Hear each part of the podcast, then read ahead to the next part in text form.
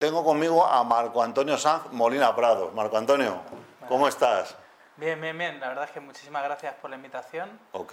y por darle eh, peso ¿no? al mundo de las APIs, que es un mundo un poco desconocido, pero bueno. Vamos Hoy vamos tratar a, al menos a dar un primer paso, ¿no? Para, para empezar a enterarnos.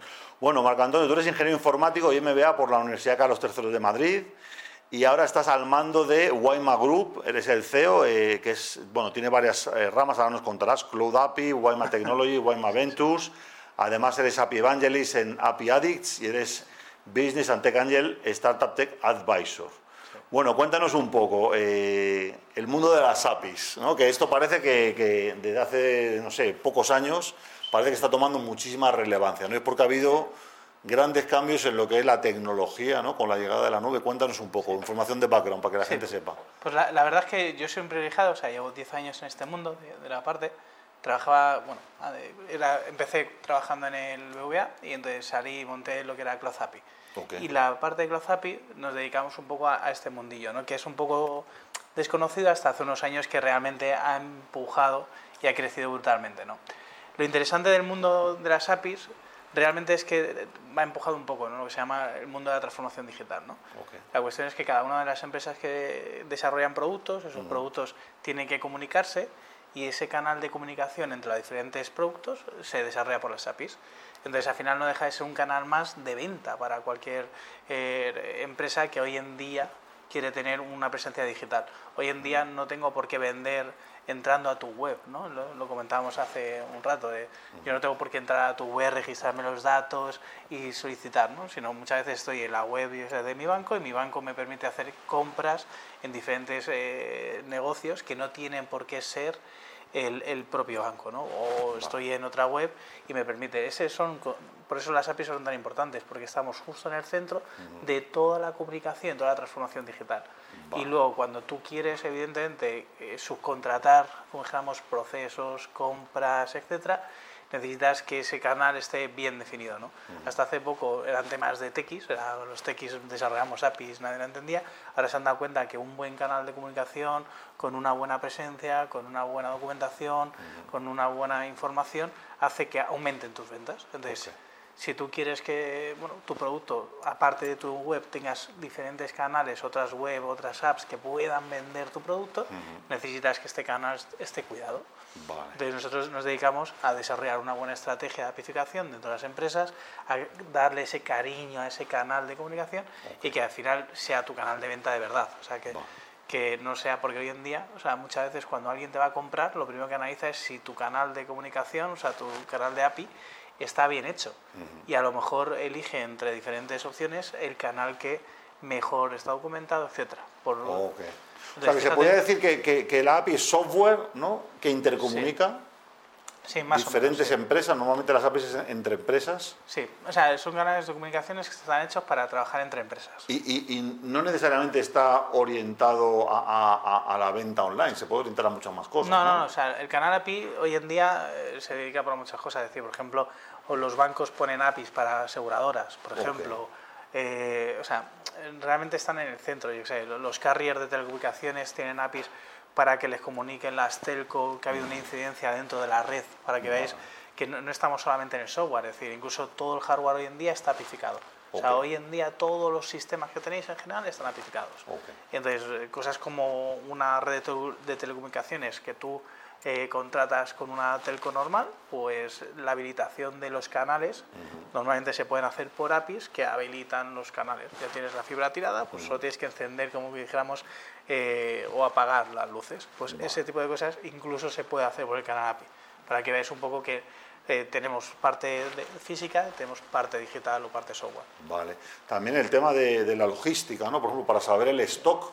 Si tú eres, por ejemplo, no sé, un fabricante de radiadores y resulta que vendes por Amazon, pero también tienes una red de distribución y también tienes unos tipos en Francia que te venden tu marca. Tú puedes poner una API a disposición para que todos esos, digamos, distribuidores sepan en tiempo real, ¿no? Eh, eh, todo- toda la información de cuántos radiadores tengo fabricados o cuál es el tiempo de espera para... Claro, para, para, o sea, antes cuando no había estos canales, lo que hacían era, yo te doy un, un stock de decir, oye, tú tienes cuatro reservas para ti y tú lo vendes. ¿Qué ocurría con eso? Que al final limitaba mucho el tiempo real. Lo bueno que tienes que tener comunicado todo el stock en tiempo real es que llegas al cliente y puedes saber si tienes para reservar o no. No me tengo que limitar a las cuatro que tú me dejabas antes, a lo mejor te puedo vender 10 en ese momento. Y ese tipo de cosas te permite que en tiempo real las cosas sucedan de forma más rápida, que los sistemas se comuniquen, interactúen eh, pues, en tiempo real, que era un poco lo que... Vale, y, y, el hacer una estrategia de API significaría que la empresa está preparada para, digamos, poner su, su catálogo de productos, no solamente para que estemos en la web viendo, sino que los propios sistemas de otras empresas puedan saber la, la, información que tenemos, ¿no? Claro, eh, claro, cuando tú vas a hacer una estrategia de APIs, o sea, tienen bastantes componentes, ¿vale? Nosotros le llamamos el gobierno de APIs y ciclo de vida, entre comillas, ¿vale? ¿Qué ocurre? Que es un canal, es un canal que muchas veces pones en internet, ¿vale? Y es un canal que además no es un solo canal API, es decir, que dentro de tu empresa puedes tener diferentes canales APIs, uno para tu stock, otro para que paguen tus clientes, otra para saber tus clientes. Entonces, cuando nosotros hacemos una estrategia de, de, este tipo de APIs, lo primero que tenemos que hacer es organizar tu empresa, ver qué diferentes canales vas a tener, catalogarlo en un sitio, estandarizar que todo el canal sea igual, que esto pasa mucho en los techis, que nos gusta mucho desarrollar pronto y hacemos canales pues que si tú vas a hacer una compra o vas a consultar a tus clientes puede ser que no sean parecidos. Vale. Y luego una parte muy importante que aparte de catálogo, estandarización y ciclo de vida que se llama, tiene esta, la parte de seguridad. Hoy en día casi todos los ataques no vienen tanto por ciberseguridad, que eso son la parte de webs, sino la parte de las APIs. La gente no desarrolla bien la parte de APIs, no las asegura, ¿vale? Y entonces expone más información de lo que se puede. Nosotros hacemos muchísimos ataques, o sea, hacemos evaluaciones a empresas de seguridad de APIs y siempre encuentro, pues, o me obtengo una factura que no debo, o bien, eso es lo mínimo, una vez me obtuve todos los distribuidores de una gran empresa de, del IBEX, es decir, realmente no llegan a, tener ese, porque, o sea, a ese control de la API. Porque las empresas tienen en general, sus departamentos de ciberseguridad, tienen bastante controlada toda la parte antigua, o sea, o primera de primer nivel que es de ciberseguridad, pero todavía no han entrado, como dijéramos bien, a la parte de la seguridad de estos canales que tienen unas, eh, tienen unas especificaciones diferentes y necesitan ser securizados de forma diferente. Entonces, hoy en día, donde mayor exposición tienen todas las empresas, precisamente es el canal API. Y es donde más foco estamos haciendo. Y, y por ejemplo, esto también se utiliza mucho en, en, Internet para los directorios. Por ejemplo, cuando vas a comprar un seguro, ¿no? que te ofrecen 20 opciones de seguros esa consulta cuando tú pones, por ejemplo, los datos de tu vehículo y pones, lo quiero a todo riesgo, vivo en tal ciudad, tengo garaje, pones los datos de tu vehículo y automáticamente te salen como 20 ofertas de las diferentes eh, empresas de seguros que te ofrece la plataforma, ¿no? Eso también se hace con esas tecnologías, ¿no? Claro, eso se llaman agregadores de API. Agregadores. El agregador de API lo que hace es definir a diferentes empresas esa API que tienen que implementar y entonces les consulta a la vez a todas y agrega toda la información. Luego, pues bueno, tienen sus acuerdos de privacidad, pero sí que es un agregador de APIs. Eso, eh, lo más famoso, aparte de los agregadores a lo mejor de seguros, es la parte que se llama de Open Banking, que bueno, los que no sepáis o no seáis del mundillo, eh, hay una directiva que se llama PS2 que lo que ha hecho es que a los bancos tengan que separarse una parte frontal y una parte de apificación. Esas APIs se llaman APIs de PS2 y entonces esas empresas, ¿vale? que lo que se encargan es de unificar esas APIs que exponen los bancos y poder hacer un iniciador de pagos. O sea, ¿qué ocurre? Que hoy en día puedes llegar y pagar cuando habitualmente puedes pagar con tu banco. O sea, yo pago con el BBVA, pues ya está pero en este caso te sale la típica pantallita, eliges tu banco y pagas por transferencia. Cuando veis eso, es que ahí es un iniciador de pagos que está agregando diferentes APIs de cada uno de los bancos, posiblemente de España o de Europa, dependiendo de la plataforma. Pero fijaros qué potencia le ha dado a unos nuevos actores, además de pagos, que están siendo muy importantes. Y todo ese trabajo y filosofía se llama Open Banking, que, que está, está bastante en auge en España. Y dentro de Latinoamérica está, hay un efecto reflejo, ¿vale? Que se llama Open Finance, que va un poquito más allá. en Europa hemos entrado mucho en la parte de Open Banking, en cómo cojo el banco. Ellos están abriendo más en la parte no solamente de tus finanzas personales, que van desde la parte de seguros, la parte de banca. Entonces es muy interesante cómo lo han abierto un poco más y cómo lo están implementando. Los primeros países han sido Brasil, luego México y ahora está Colombia con la normativa, que están avanzando bastante bien con sandbox y este tipo de cosas, y luego se prevé que puedan otros países como Perú, etcétera, puedan ir agregando sus soluciones de Open Banking. Eso es muy interesante porque lo que decíamos antes es, se destruyen puestos, se crean nuevos puestos. Y en ese tipo de puestos va a haber muchísimo desarrollo. Gente que sepa apificar, gente que sepa hablar de APIs, gente que pueda utilizar APIs, pues es uno de los mercados que más está creciendo actualmente. Pensar que el 83, 81, 83% de Internet va alrededor de las APIs. Entonces es un mercado que es exponencialmente y bastante brutal. Yo tengo dos preguntas más. Por ejemplo, el tema de las empresas, en los departamentos de tecnología, cuando vosotros vais ahora a ofrecer, dices que son 90 empleados ya, ¿no? Sí. Cuando vosotros vais a ofrecer vuestros servicios, ¿os encontráis que las empresas tienen un departamento de API dentro de IT o no? A veces sí, a veces no. Es decir, las, a ver, todo es hablar de gran empresa o mediana empresa. Las medianas empresas no. Es decir, no hay un detalle. Y las grandes empresas en general, algunas tienen su departamento específico y otros están dentro de la arquitectura. Es decir, puede ser que no haya un departamento específico para este tipo de, productos. Al final lo importante es el conocimiento, es decir, que tengan la filosofía de apificación, que no es fácil. ¿eh? O sea, Siempre lo decimos, creemos que, que, el data o, o, incluso el cloud ha roto todo. las APIs realmente son las que rompen toda la, la empresa y entonces ciertos silos de, comunicación que antes había, yo sé, los clientes, las facturas, eh, todo eso, claro, tú llegas a un departamento y le dices, no, no, a partir de ahora, tú que lo tienes guardadito para ti y tú lo controlas, vas a hacer una API que lo vas a poner en un catálogo que además va a ser utilizada o puede ser utilizada por cualquier, eh, primero de tu empresa y si es una API pública incluso por alguien del exterior. Imaginaros la cara que se le pone. Porque abre, la puerta a, la a la tercerización, digamos. Eh, el hacer efectivo una tercerización, yo me imagino, por ejemplo, un, área financiera que esté procesando pedidos o haciendo una cosa rutinaria que digamos, bueno, esto lo vamos a mandar a Europa del Este a procesar. Lo primero que haces es apificarlo, que, el área siga dentro de la compañía, pero luego digamos que también, y por temas también de efectividad, que hay que mantener las compañías eh, competitivas, pues decir, bueno, tu área de servicios dentro de la empresa es competitiva lo suficiente como para equiparar los costes y la misma calidad que otra área en otro país, ¿no? O externalizarlo. No es, o sea, no, la parte de apificación no tiene por qué producir este, externalizaciones. necesariamente. No, no, necesariamente. Es decir, al final eh, depende de tu. Lo, que sí que permite es eh, eh, desarrollar de una forma más distribuida. Me explico. Es decir, que si tú quieres tener equipos más distribuidos, defines el contrato y a partir de ahí lo implementas pero no está dando lugar a una parte de, o sea, de, de, externalización. No es algo que, que, sea directamente proporcional. O sea, de hecho, muchas veces siguen estando los mismos equipos de IT y lo que, o sea, al final las empresas de IT siempre trabajan igual. tienen un equipo normal y cuando necesitan, sobre todo estos años que se han pegado una transformación digital, han necesitado capacidad extendida. Ahora poco a poco ya vuelven a tener su equipo que es su coste fijo y solamente cuando necesitan una potencia más externalizan. Pero eso, las APIs sí que le permiten permiten que estas organizaciones sean más ordenadas. Porque tú no le dices, venga, cógeme este aplicativo grande y te unes conmigo y empiezas a... No, no, es, oye, pues esto está por hecho por habitaciones, yo te doy esta habitación, tú la construyes, luego compro que está bien hecha, la junto a mis habitaciones y seguimos trabajando. Es como si fuera una casa modular y eso te permite que sea más fácil si tienes que externalizar, que sea más sencillo que si lo tuvieras que hacer, pues eso, tenemos la casa, los dos ponemos los ladrillos juntos, y lo más normal es que esos ladrillos, pues tú los juegas de una forma y los juegas de otra.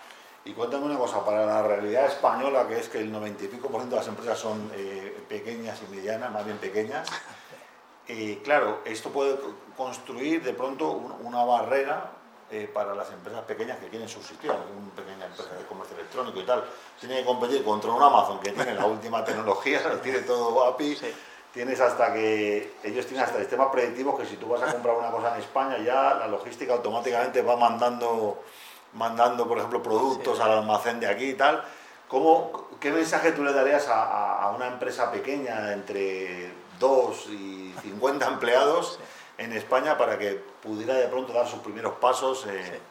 Claro, aquí hay que diferenciar dos tipos de empresas, ¿vale? Las empresas más tradicionales y las empresas de nueva creación. Esas son digitales.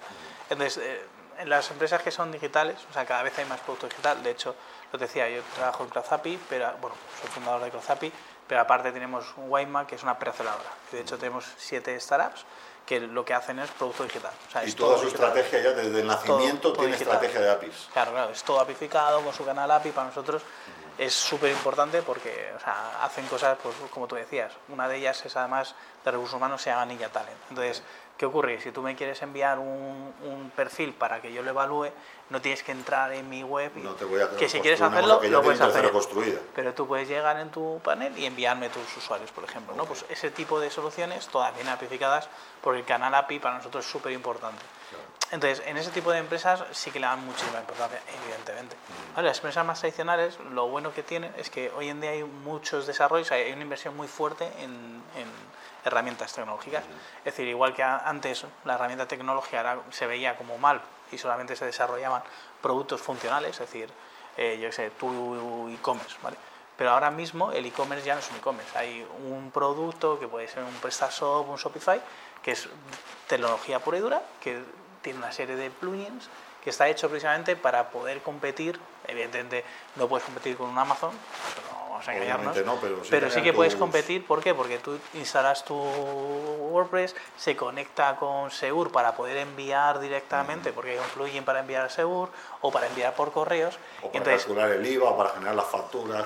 Entonces es brutal porque ya vienen con una serie de plugins preestablecidos. De hecho, en nuestro caso, las estrategias muchas veces de productos que te decía, tenemos en cuenta esto, oye, monta unos plugins, de hecho estamos haciendo en, en, México un producto para pagar con vales, ahí se puede pagar con vales, pues, y entonces una de las estrategias, evidentemente, aparte de la aplicación, es esos plugins, oye, si yo te, y tú puedes pagar con vales ciertos productos y yo te pongo un plugin en tu PrestaShop, en tu Shopify, pues va a ser muy fácil que puedas pagar y ayudarlo. Entonces, lo bueno que tenemos es que hay muchísima gente que está haciendo desarrollos sobre este tipo de productos, lo cual quiere decir que las pymes, evidentemente, no van a poder competir con una especie de Amazon, pero ellos sí son capaces de diferenciarse, sí que tienen una base tecnológica para pymes que hoy en día es muy potente y que le permite hacer muchas cosas que, que, no tienen que implementárselo, lo decías. Yo puedo tener puedo ser una pyme y tener un acuerdo con Segur, un acuerdo con correos, puedo tener un acuerdo con no sé qué, e incluso ver mi stock en tiempo real porque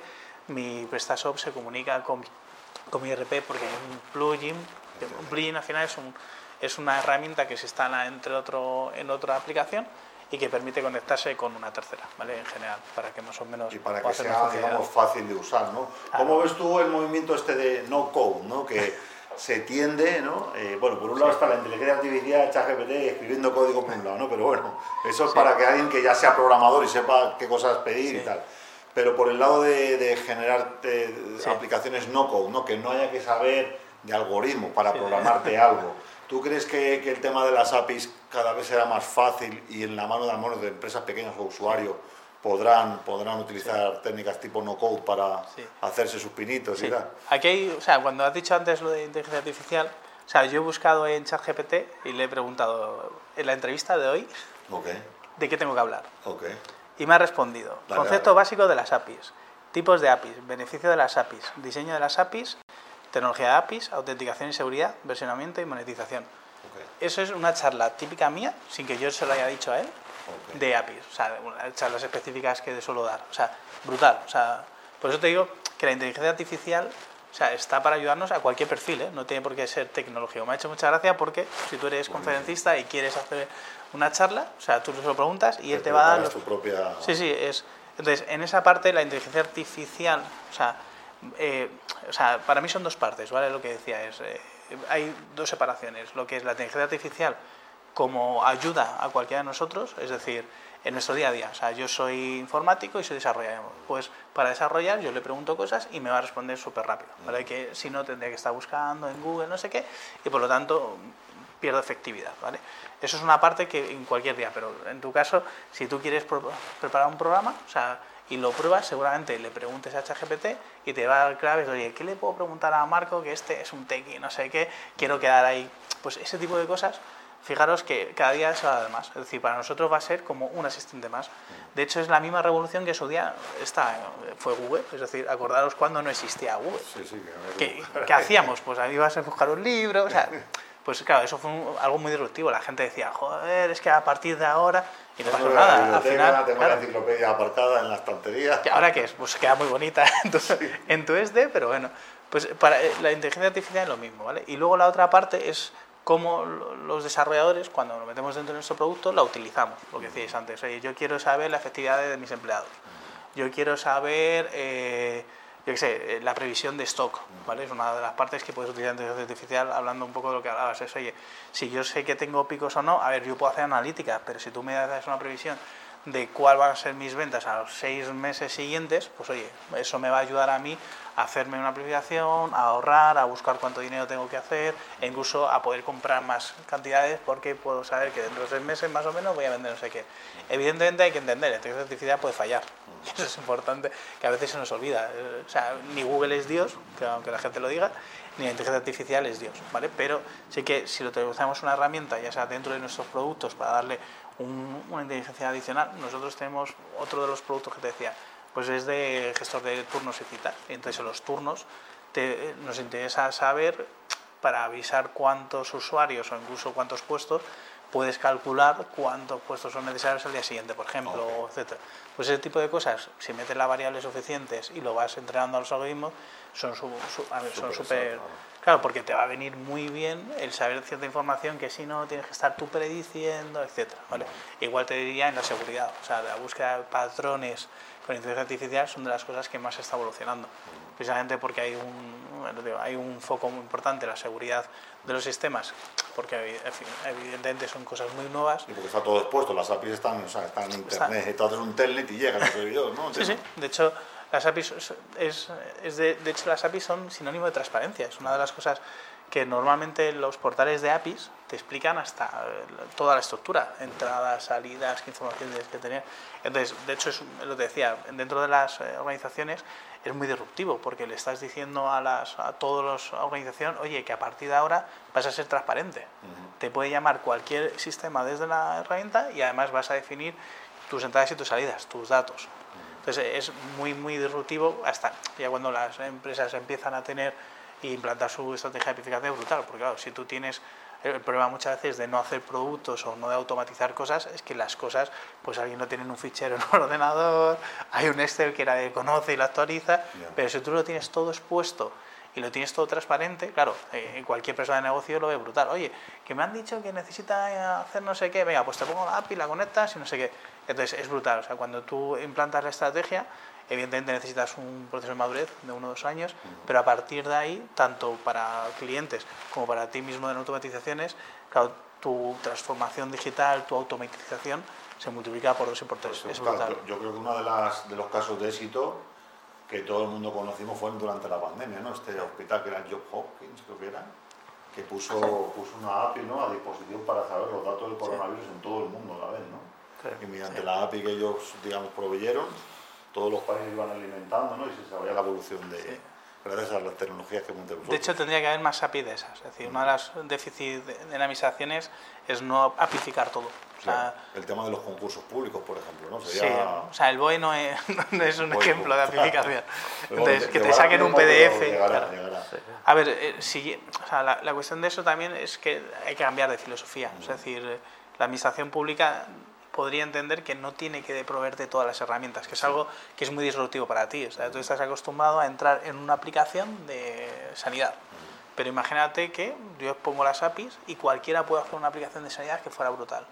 Pues eso es un cambio, yo creo que todavía duro para las administraciones que lo van a conseguir. Es decir, nosotros colaboramos con la Comunidad de Madrid y están haciendo un esfuerzo brutal por la aplicación, es decir, que están dentro de ello, ¿no? Pero sí que es verdad que todavía hasta que lleguen a lo que se llama eh, el Open Innovation, ¿no? Que es, te pongo mi información, te pongo mis operaciones, dime tú qué quieres hacer. Es brutal, o sea, hasta ahora soy yo el que pienso y digo, yo voy a hacerlo, ¿vale? Pero la parte de Open Innovation es al revés, yo te digo lo que puedo hacer, generas las ideas que tú quieras y tú lo usas, Y tú lo usas. Eso es, claro, es un cambio de concepto brutal. Brutal y también que, como, como, dice la transformación digital, empieza por las personas, ¿no? Entonces hay que ver, porque claro, tener el control es una de las estrategias de supervivencia del ser humano. Entonces hay que ver, bueno, suelta el control, publica las APIs y ahí ponte en competencia con gente que a lo mejor con esas mismas APIs lo puede hacer mejor que tú, ¿no? Sí, pero, incluso serían a lo mejor optimizaciones, es decir, podrías hacer operaciones que harán ahora mismo, a lo mejor los fíjate lo más tonto, es tú tienes una historia clínica, yo he trabajado en administraciones públicas, tienes una historia clínica en el privado y en el público. Joder, pues si estuviera apificado, lo mejor sería que todo estuviera y tú tuvieras alguien tercero y tienes una historia, eh, una historia única. Es decir, a mí yo no quiero estar enviándole qué es lo que hace. Venga, te llevo aquí. que es que me. Pues no, o sea, todo ese tipo de cosas sería muy buena de cara a, que al final pudiésemos colaborar más, ¿no? la parte público-privada y a su vez incluso podrían rodar coste, porque a lo mejor, de hecho, en el fondo hay cosas que se están haciendo similares. La, aplicación que no es del ministerio, la de tax, la de hacer la declaración de la renta, esa no es no es de, no es de la administración, es una tercera. Pues si todo eso en vez de ser eh, acuerdos de colaboración con uno, lo hubieran puesto en una aplicación y diría, oye, todos vosotros... Quien quiera que desarrolle, ¿no? Eso, para mí es, tiene que ser futuro. O sea, tiene que ser, oye, yo soy poseedor de los datos, soy poseedor de las operaciones que quieres hacer, ¿vale? Te ofrezco, si quieres, una aplicación que he hecho yo, pero si vosotros queréis crearos una, que incluso se, pues igual que hacíamos las agregaciones antes de las aseguradoras, una creación de, de ayuntamiento, por Dios, es decir, algo que me, sabes, que en un único sitio puedas operar, puedas hacer sin 500 certificados que siempre se te caduca, o sea, hay la imaginación, os decía, una vez que tienes toda la capa de servicios expuesta catalogada, mm. tu imaginación fluye hacia cualquier necesidad actual o futura que puedas tener. Y entonces, claro, mm, cambia la filosofía de la empresa, cambia las personas y cambia todo la...